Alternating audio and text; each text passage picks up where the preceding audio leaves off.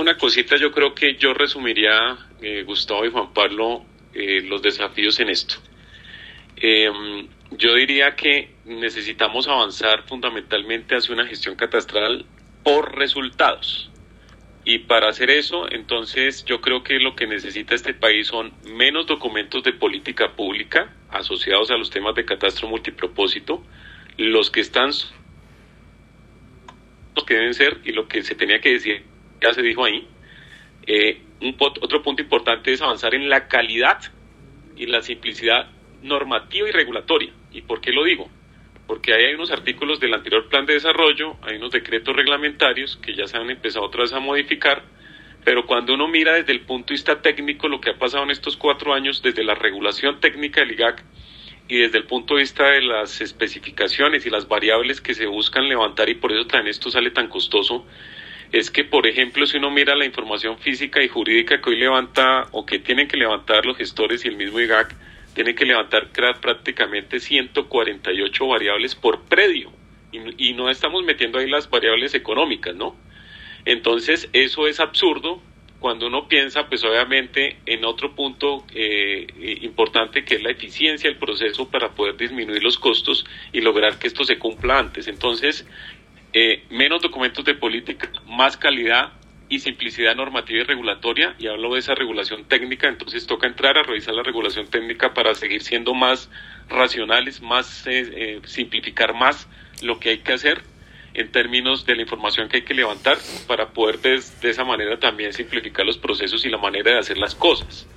Lo otro es que lo tocaba Gustavo y es ampliar la generación de capacidades territoriales y ciudadanas.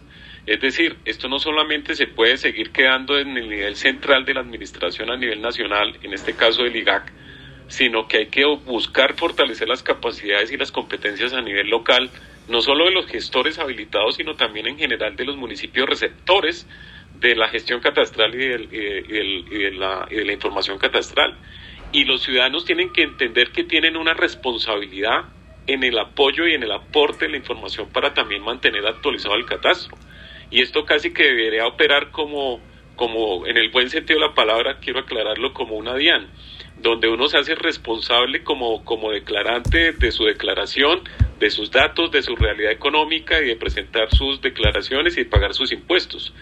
En este tema de catastro, y así está de alguna manera establecido en, en, en, la, en la reforma del, del modelo institucional de, Duque, es que el, ciudadano tiene una obligación de reportar a la autoridad catastral los cambios de sus, de sus predios y si no también es sujeto de inspección, vigilancia y control, pero en este país pues obviamente si no hay sanción pues no hay no hay colaboración, entonces a ese tema hay que revisarlo para que la ciudadanía entienda que ellos también son un factor importante para poder motivar y promover la actualización del catastro y no solamente esperar que vaya la institucionalidad a levantar la información.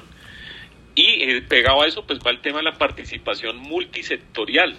Esto hay que entender que, que, esto no solamente es de, un, de una entidad como el IGAC o que es un problema de una entidad como la Agencia Nacional de Tierras o de la Superintendencia, sino que esto requiere de esa articulación multisectorial de todos los sectores, de entender que el catastro es el mejor amigo de todos y que es el mejor instrumento para poder obviamente tomar decisiones por parte de todos y en ese sentido los sectores tienen que ser coherentes con eso, pero también esa ah, participación se tiene que dar de manera multiescalar y ciudadana porque el catastro también hay que llevarlo a las regiones, a los departamentos, a los municipios, a las comunidades étnicas, ¿no es cierto? Y a la ciudadanía en general.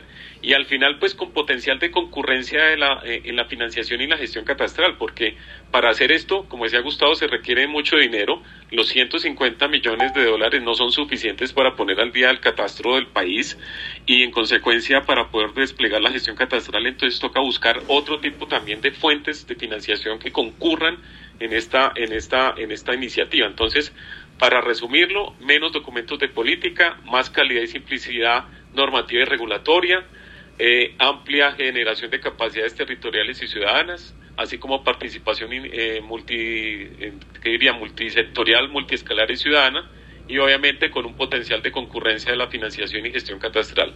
En, ese, en eso creo que yo resumo desde mi perspectiva los principales desafíos de este gobierno para tratar de buscar cumplir esta meta que es muy compleja, en términos de lo que falta y en, y en, términos de los retos y los desafíos que se tienen por delante, a partir, vuelvo, insisto, de aprender de lo que ya se ha venido construyendo y que como lo ha hecho también el gobierno Petro, pues no se trata de, hacer, eh, digamos, reformas estructurales porque no hay tiempo que perder, sino de ajustar todo lo que se tenga que ajustar a partir de lo que se ha construido.